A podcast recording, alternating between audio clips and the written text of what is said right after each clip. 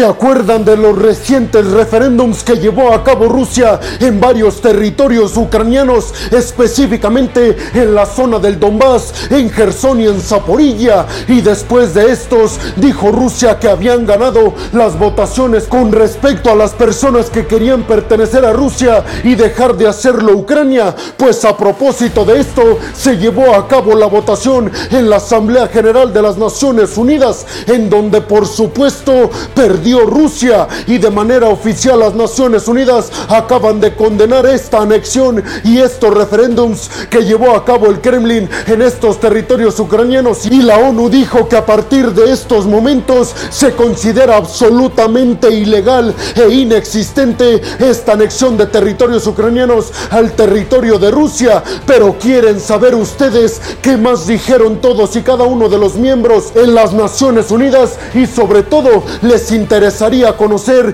cuáles fueron los países que se abstuvieron de votar y cuáles fueron los que votaron en contra de condenar a Rusia, pues abróchense los cinturones peregrinos porque en el video del día de hoy les voy a platicar primeramente todos y cada uno de los pormenores que se llevaron a cabo y todos los dimes y diretes que se tuvieron en la Asamblea General de las Naciones Unidas en esta sesión extraordinaria que fue organizada específicamente por Ucrania, en donde se tenía como objetivo decir si eran válidos o no los referéndums que llevó a cabo Rusia en estos territorios que ya les mencioné en el este y en el sur de Ucrania para adherirlos a su territorio. Pues con esto que ya les mencioné de que las Naciones Unidas condenaron abiertamente la anexión de estos territorios por parte del Kremlin, eso significa solamente una cosa, peregrinos, que estos referéndums carecen de total validez para la comunidad internacional y que para nadie estos territorios forman parte de Rusia y que lo siguen siendo para toda la comunidad internacional parte del territorio ucraniano. Así que podríamos estar diciendo que Ucrania se anota una nueva victoria en las Naciones Unidas en contra de Rusia y también podríamos estar asegurando que Rusia se apunta a una nueva derrota, pero no solamente en la comunidad internacional, sino un duro golpe contra los intereses y las intenciones de Vladimir Putin para formar un nuevo mundo multipolar en la que se tenga una segunda opción y ya no solamente la occidental. Esta segunda opción yo ya se las he mencionado y está representada por Rusia y por China, pero ustedes seguramente hasta estos momentos se están preguntando por qué esto representa una derrota para estas intenciones de un mundo multipolar que tenía Vladimir Putin y se lo respondo inmediatamente peregrinos y es que en la votación en esta Asamblea General de las Naciones Unidas en donde votaron prácticamente todos los países del mundo, al menos los que forman parte oficialmente de las Naciones Unidas, obviamente quedó de manifiesto que muy pocos o casi ningún país apoya a Rusia. Y sobre todo quedó claro que los que dicen apoyarlo como China realmente en la Organización de las Naciones Unidas no lo apoya tanto. Y yo ya les había mencionado esta noticia en videos anteriores y es que esta votación supuestamente se tiene que llevar a cabo en el Consejo de Seguridad de las Naciones Unidas. Es ahí donde se hablan de estos temas, pero debido a que Rusia está como miembro permanente de este Consejo de Seguridad de las Naciones Unidas, tiene posibilidad de vetar cualquier tema del cual se quiera hablar, pues precisamente Rusia vetó esta iniciativa ucraniana para que se llevara a cabo esta votación en el Consejo de Seguridad de las Naciones Unidas y cuando eso ocurre, automáticamente esta votación pasa a la Asamblea General en donde todos y cada uno de los países van a votar y ya no solamente los que son miembros del Consejo de Seguridad. Y seguramente ustedes ya se están preguntando, peregrinos, cuáles países y cuántos votaron a favor y en contra de condenar a Rusia por esta supuesta anexión de territorios ucranianos. Pues peregrinos, déjenme contarles que 143 países votaron a favor de que las Naciones Unidas condenara a Rusia y a favor de que no se reconozca en lo más mínimo estas votaciones y esta adhesión de territorios ucranianos por parte de Rusia. Solamente cinco países votaron a favor de que sí se reconozcan estos territorios como parte del Kremlin y se los voy a mencionar ahorita mismo. Obviamente Rusia, Bielorrusia, Corea del Norte, Siria y Nicaragua. Y por último en las abstenciones hubo 35, entre ellas y las más importantes China, Bolivia, Argelia, Pakistán, Honduras y Mali. Después de esto todos y cada uno de los votantes se manifestaron al respecto a través de su portavoz y la mayoría de los países obviamente dijeron que de aquí en adelante no se debe de hablar ni siquiera del tema porque queda claro que no son reconocidos estos territorios como parte de Rusia y lo seguirán siendo al menos de aquí en el futuro hasta que se diga otra cosa como parte del territorio ucraniano. Y déjenme aclararles una sola cosa, peregrinos, porque precisamente en la Carta de las Naciones Unidas se especifica que sí puede haber autodeterminación de los pueblos. Es decir, que si ustedes se organizan con un grupo de personas para que el territorio donde ustedes viven pertenezca a un país distinto al que pertenece actualmente, imaginemos que un territorio de México se quiere adherir al territorio estadounidense y Estados Unidos está de acuerdo y México no lo está, pues ahí entran las Naciones Unidas y dicen, bueno, vamos a hacer unas votaciones en esta región para ver si sí la gente quiere pertenecer a Estados Unidos y dejar de pertenecer a México, pero para esto es el organismo de las Naciones Unidas quien tiene que organizar, valga la redundancia, estas votaciones y no como lo hizo Vladimir Putin y el Kremlin que las organizó Rusia y no hubo ningún observador internacional. Por eso las Naciones Unidas dudan de que estas votaciones hayan sido realmente democráticas, por lo cual quedan invalidados absolutamente. Todo cambiaría si las Naciones Unidas hubieran mandado una delegación oficial y hubieran visto que realmente las personas de esa región votaron a favor de adherirse al territorio ruso. Pero como eso no ocurrió, pues automáticamente pasó lo que ya les conté, que se condenó esta anexión por parte de Rusia de territorios ucranianos y que a partir de ahora esta es completamente ilegal e inexistente. Inmediatamente después, por supuesto, el presidente de los Estados Unidos, Joe Biden, se manifestó al respecto y dijo que este es un gran parámetro para ver cómo Rusia cada vez se está quedando más sola en el mundo y también parece que se burló de que ni China, aunque supuestamente es el amigo íntimo y el super aliado de Rusia, dijo Joe Biden, ni siquiera China, que se supone está muy cerca de Rusia, votó para defender a Rusia, se abstuvo porque saben que es absolutamente ilegal lo que están haciendo con estos territorios ucranianos. Pero ahora el turno va para ustedes, peregrinos. ¿Qué piensan de la resolución de las Naciones Unidas? También me gustaría conocer qué piensan sobre esta autodeterminación de los pueblos y del ejemplo que les puse de un territorio mexicano que quiera pertenecer a Estados Unidos. ¿Están de acuerdo con la burocracia de las Naciones Unidas de que si un territorio quiere hacer eso, se necesitan observadores internacionales de alguna forma para darle validez a esa elección? Y por último, me gustaría conocer su opinión sobre lo que dijo Joe Biden y sobre que China se abstuvo de votar a favor de Rusia en este tema en la Asamblea General de las Naciones Unidas. ¿Creen como Joe Biden que Rusia se está quedando sola y que precisamente esta votación en la ONU representa qué tan aislado se encuentra Vladimir Putin y toda Rusia? Déjenme su opinión en la zona de los comentarios. Bienvenidos a un nuevo video de geopolítica en el cual como ustedes ya saben les voy a platicar lo más importante que ha acontecido a niveles diplomáticos y geopolíticos alrededor de todo el mundo. Y vámonos rápidamente con la segunda noticia del día de hoy, peregrinos, que es a niveles geopolíticos y sobre todo de cara al futuro importantísimo que lo tenemos que saber. Y es que los Estados Unidos acaban de presentar una nueva iniciativa para que se apruebe en la Cámara de los Representantes de los Estados Unidos la nueva estrategia de seguridad nacional estadounidense que cataloga, escuchen bien, a China como el adversario que Estados Unidos tiene que superar forzosamente en el tema político y económico y a Rusia como el principal obstáculo que debe de ser aislado por completo. El documento que se presentó en la Cámara de los Representantes en los Estados Unidos con base supuestamente en las necesidades de catalogar a China y a Rusia como la real amenaza para el mundo como lo conocemos actualmente, afirma que tanto China y Rusia son rivales estadounidenses muy distintos y que por eso se está presentando un plan para cada uno, teniendo en cuenta que de alguna forma representan peligros distintos. Rusia con el tema de las armas nucleares y con el tema de la formación de un mundo multipolar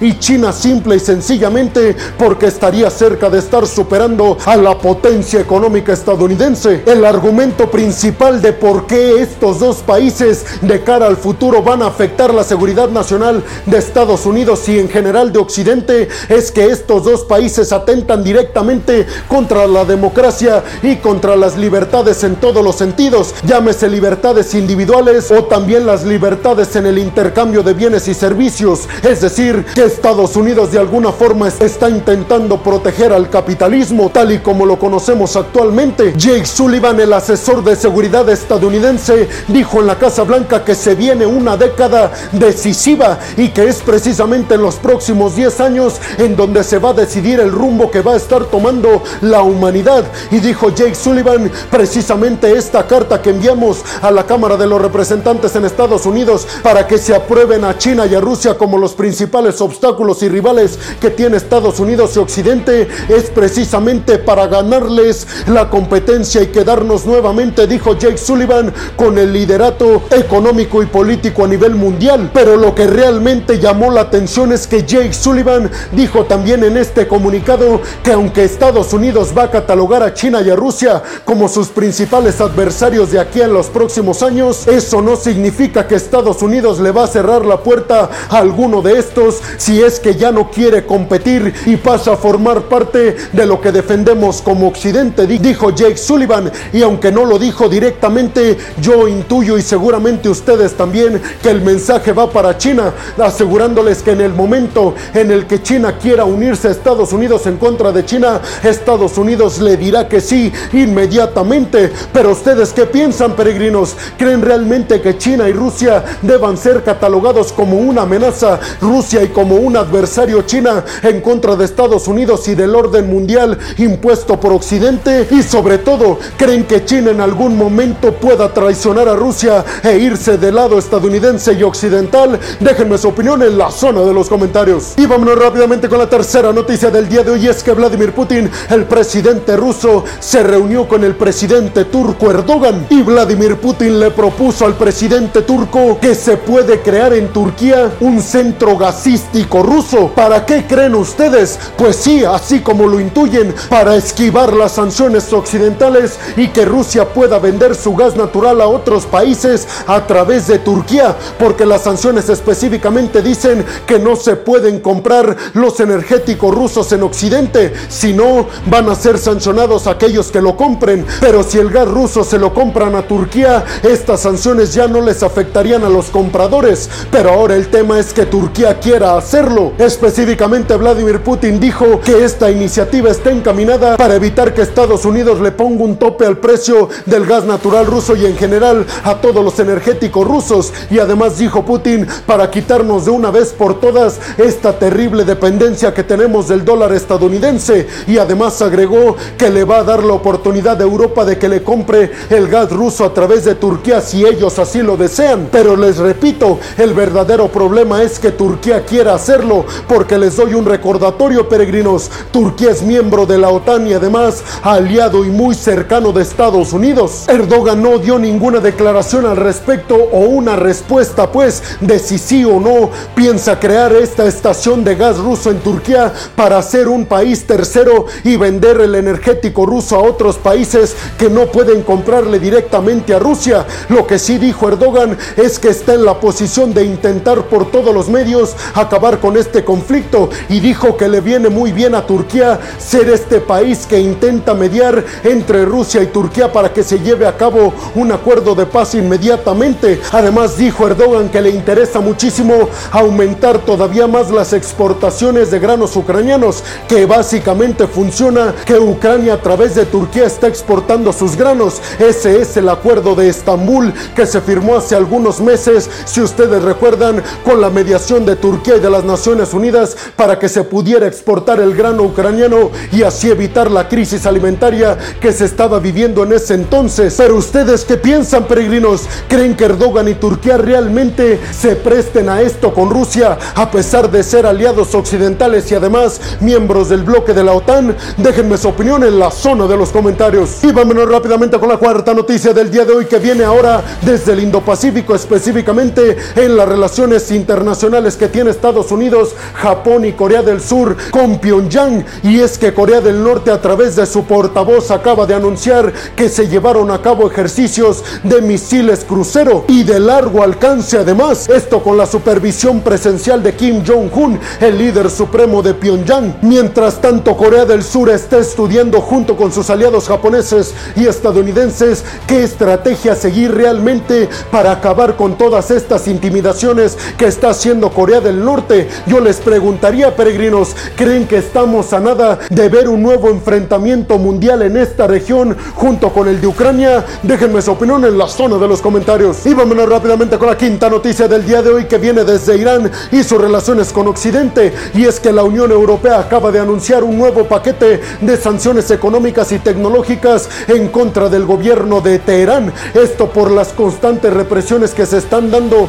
en el país, por las manifestaciones que ustedes seguramente ya conocen, que se llevaron a cabo porque no respetaron los derechos individuales de una mujer que no estaba vestida como lo indicaban las autoridades iraníes. Pues precisamente desde el bloque europeo aseguraron que hoy en día Irán tiene una gran oportunidad de quitar de una vez y por todas al gobierno represor que está en turno, de alguna manera alentando a los manifestantes a que logren un cambio verdadero para que se respeten nuevamente los derechos individuales en este país. ¿Ustedes creen que esto se pueda lograr? Déjenme su opinión en la zona de los comentarios. Y vámonos rápidamente con la sexta y última noticia del día de hoy, peregrinos, y es que el presidente prorruso que está en la zona de Gerson acaba de pedirle ayuda de inmediato a los militares rusos para que ayude a evacuar a todas y cada una de las personas en esta ciudad y en esta región, porque aseguraron que la contraofensiva que está llevando a cabo Zelensky y su ejército está siendo demasiado exitosa y ya están acercándose a dominar todo este territorio. Y por su parte Zelensky dijo que Ucrania está recuperando territorios día con día y que está sumando victorias y le está sumando también derrotas al Kremlin. Hoy en día lo cierto es que con esta recuperación de territorios por parte del ejército ucraniano en esta región, lo único que podemos deducir es que el ejército ruso está abiertamente debilitado en esta región, lo cual enciende las alarmas para que Vladimir Putin pueda utilizar armas nucleares en esta región. ¿Ustedes qué piensan, peregrinos? ¿Creen realmente que Ucrania vaya a recuperar todos los territorios que le arrebató el ejército ruso y sobre todo creen que Vladimir Putin se atreva a esa atrocidad en estos momentos históricos? Déjenme su opinión en la zona de los comentarios. Y bueno, hemos llegado al final del video del día de hoy, peregrinos. Les quiero agradecer muchísimo el que hayan llegado hasta este punto del video. Les quiero recordar que me ayudarían muchísimo compartiendo este video en todas y cada una de sus redes sociales, dejándome su like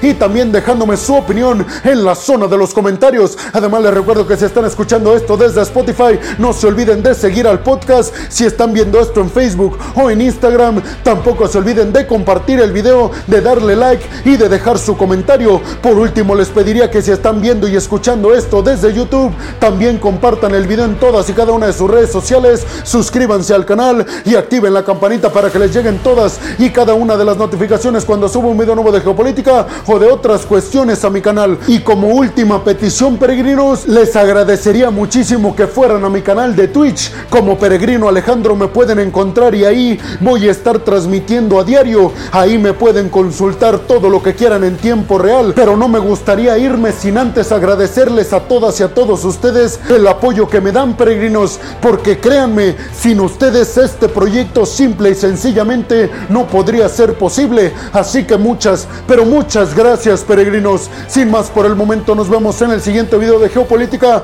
Hasta la próxima.